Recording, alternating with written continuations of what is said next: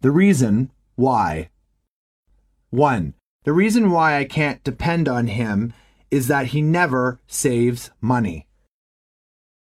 2. The reason why I didn't come over last Saturday was that I had to work.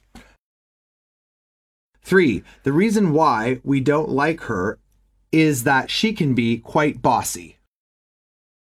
4. The reason why I was late is that I missed the bus. 5. The reason why I didn't call you is that I forgot it.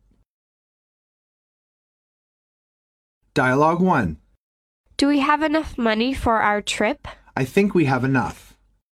The reason why we should take more money is that we might encounter unexpected difficulties. We should rely on ourselves. I understand. Dialogue 2. Sometimes my wife is very tiresome. Danny, I can't believe you.